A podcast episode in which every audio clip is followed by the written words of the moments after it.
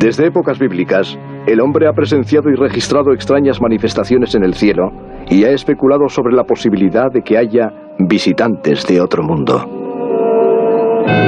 Hoy desde los cielos de California, las plantaciones de arroz de Oriente y las rutas aéreas del mundo, llegan informes continuos sobre ovnis, objetos voladores no identificados, objetos que solemos denominar platillos volantes. A ver, eh, empieza fuerte a París y el año, ¿eh? Alberto, buenas noches, feliz año. Hola, hola Juanra, buenas noches y feliz año. ¿De, verdad que nos vas a hablar de platillos volantes en una sección de ciencia? Sí, señor, vamos a hablar... Científico serio. Vamos a hablar, no, no, es que vamos a hablar de platillos volantes y además de platillos volantes científicos serios. Vamos a hablar de, no de leyendas urbanas de hombrecillos verdes, vamos a hablar de platillos volantes que nosotros, los humanos, estamos diseñando para volar por otros planetas. Y antes de que contemos nada, quiero hacer una especie como de aviso, que es que lo que vamos a contar hoy en realidad es un diseño muy preliminar. Es un primer diseño, la máquina real no está lista todavía, pero si la consiguen hacer realidad, permitiría un tipo de vuelo distinto, especial, que podríamos hacer en lugares eh, en donde hasta ahora pensábamos que sería imposible volar. A ver, oye, y por ponernos un poco en situación, ¿en qué otros planetas ha volado algún artefacto hecho por el hombre? En la Tierra seguro, pero ¿dónde más?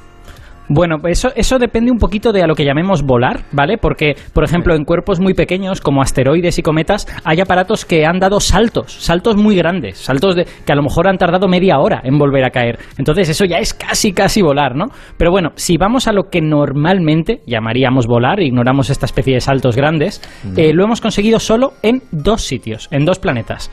En Venus, los soviéticos hicieron volar dos globos aerostáticos, fue hace mucho tiempo, fue en los años 80, y estuvieron flotando a 50 kilómetros de altura durante un par de días, bastante tiempo. Y luego el segundo caso, mucho más recientemente, fue justo el año pasado, la NASA puso en Marte un pequeño helicóptero que se llama Ingenuity, que ya ha volado 18 veces, que se está preparando para la decimonovena, para el decimonoveno vuelo. Y en este caso cada vuelo es muy cortito porque Ingenuity es un, es un prototipo, básicamente está allí para demostrar que se puede volar, ya ha demostrado que se puede, y el tiempo total de vuelo de Ingenuity es solo media hora, es mucho menos. Pero ya está, Solo hay estos tres casos. Hay dos globos en Venus, un helicóptero en Marte. Se acabó. Ya, eh, vale. Entonces, entonces, ¿qué son esos platillos volantes que dices que alguien quiere construir? Bueno, pues es una idea que yo creo que es muy ingeniosa, que a mí me, ha cautivado un poco el corazón, de ingenieros del MIT en, en, Boston. Y la cosa es que se usaría una estrategia de vuelo completamente diferente porque estarían pensados para volar en lugares que no tienen atmósfera.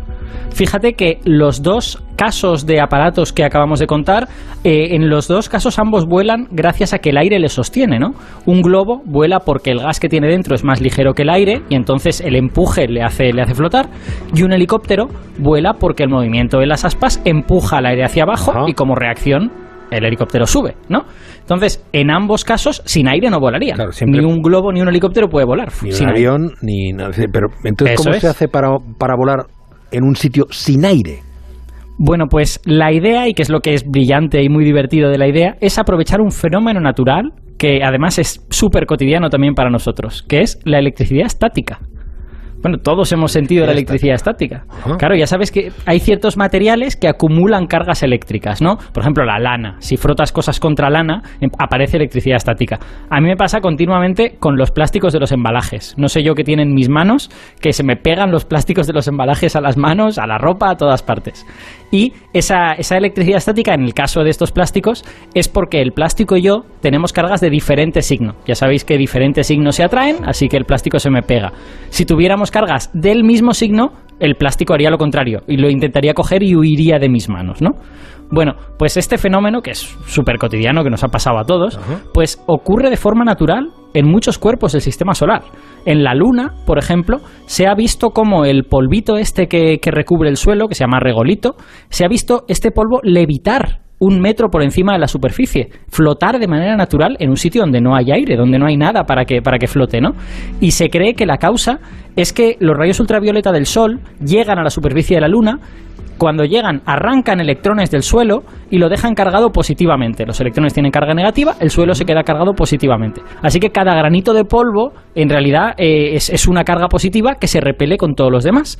Así que si un granito de polvo consigue elevarse por cualquier razón, la repulsión de todos sus compañeros hace que se quede ahí flotando, ¿no? No puede bajar porque tiene carga positiva y el suelo también tiene carga positiva.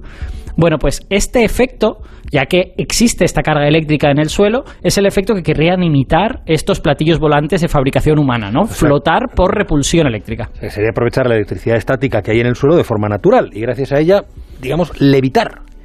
Esa, esa es la idea, pero eh, resulta que la realización concreta va a tener que ser un poco más complicada.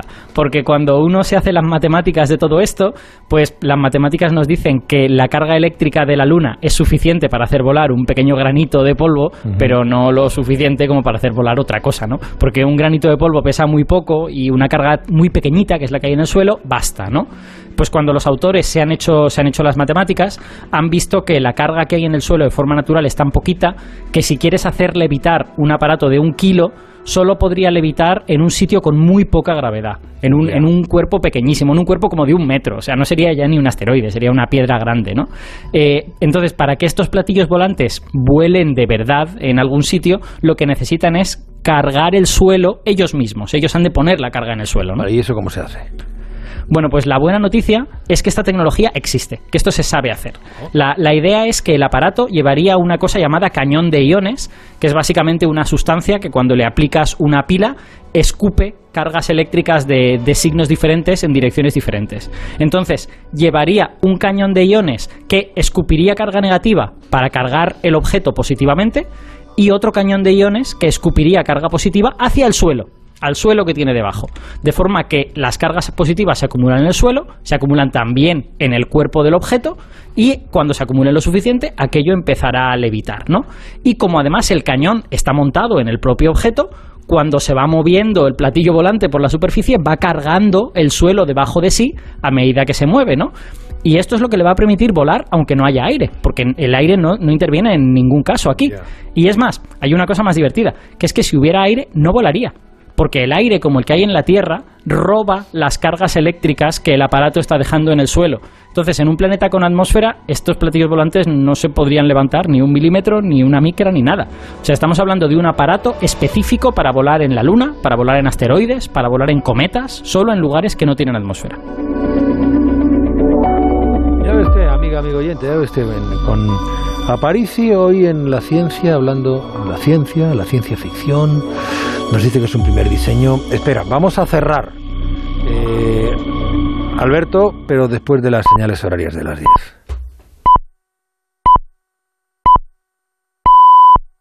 Que marcan precisamente esa hora, las 10 en punto, las 9 en punto en Canarias. Tercera hora de la brújula. Hablando de platillos volantes con un científico. Pero es que mm, son, bueno, más que platillos, sean como una especie de paella, ¿no? De ese tamaño. Sí, exacto. Y además no pesarían mucho. O sea, todos los objetos que vuelan han de ser muy, muy ligeros, ¿no? Eh, entonces, esto, más de un kilo, más de cinco kilos, ya es un poco complicado. Bueno, y has dicho que es un primer diseño. Hombre, yo da la sensación de que está más cerca de la ciencia ficción que de la ciencia, pero si tú me lo traes es porque es ciencia. Bueno, a ver, los, los autores, estos ingenieros del MIT, han publicado un artículo. No está todavía eh, publicado en la revista, pero está ya aceptado, o sea que básicamente ha cumplido todos los requisitos. Y en ese artículo ellos han construido un prototipo. Eh, lo que pasa es que ese prototipo no es un prototipo para volar, es un prototipo para demostrar esta idea del cañón de iones, ¿no? De hecho, os puedo describir el prototipo. El prototipo es un hexágono, o sea, un, un hexágono no macizo siquiera, una, una línea hexagonal en la que hay montados cuatro cañones de estos de iones que apuntan hacia abajo, que son los que cargan el suelo, y un cañón de iones que apunta hacia arriba, que es el que carga el hexágono. Y el prototipo ha cumplido. Los cañones que apuntan hacia abajo han cargado positivamente una placa de aluminio que habían puesto debajo, y el cañón que apunta hacia arriba ha cargado positivamente el, el hexágono, ¿no? Claro, el aparato no ha volado, en primer lugar, porque no era un prototipo para volar, pero también porque lo han hecho en la Tierra. La Tierra tiene mucha gravedad, ¿no? Y, en- claro, en principio no está hecho para volar aquí. Además, creo que la prueba la han hecho incluso con aire, no la han hecho en vacío, ¿no? Bueno, eh, como todo prototipo, este es un aparato de juguete, ¿no? Que no se va a parecer a los que algún día quizá mandemos a la Luna o a Ceres, que es un asteroide muy grande que, es muy interesante. Así que yo diría que esta es una idea muy ingeniosa, que es muy interesante y su punto fuerte es sobre todo que la tecnología ya existe, que es lo que no suele pasar. Las, las- estas grandes ideas revolucionarias siempre suele ser, bueno, dentro de 20 años tendremos la tecnología, ¿no? La tecnología ya la tenemos. Ahora lo que queda es transformar esas cosas que tenemos en algo que de verdad pueda alzar el vuelo en, en otro planeta, que no es poco, pero por lo menos no hemos de inventar ese cañón de iones, ¿no? Yo diría que si esto fructifica y a las agencias espaciales les interesa y lo financian, pues estaremos hablando de un aparato que quizá podría volar en la década de los 40 con un poco de suerte, si no, pues en la década de los 50, ¿no? O sea, hay- nos quedan 10, 20 años de desarrollo por. Cuando John Muller y yo mm, cumplamos los 100, por ahí más o menos. Hola, John. Vosotros lo veréis, lo, lo veréis Hola, hola. perfectamente. noches. Aparici, muchas gracias. Muy feliz año, amigo. Un abrazo, Juanra. Cuídate.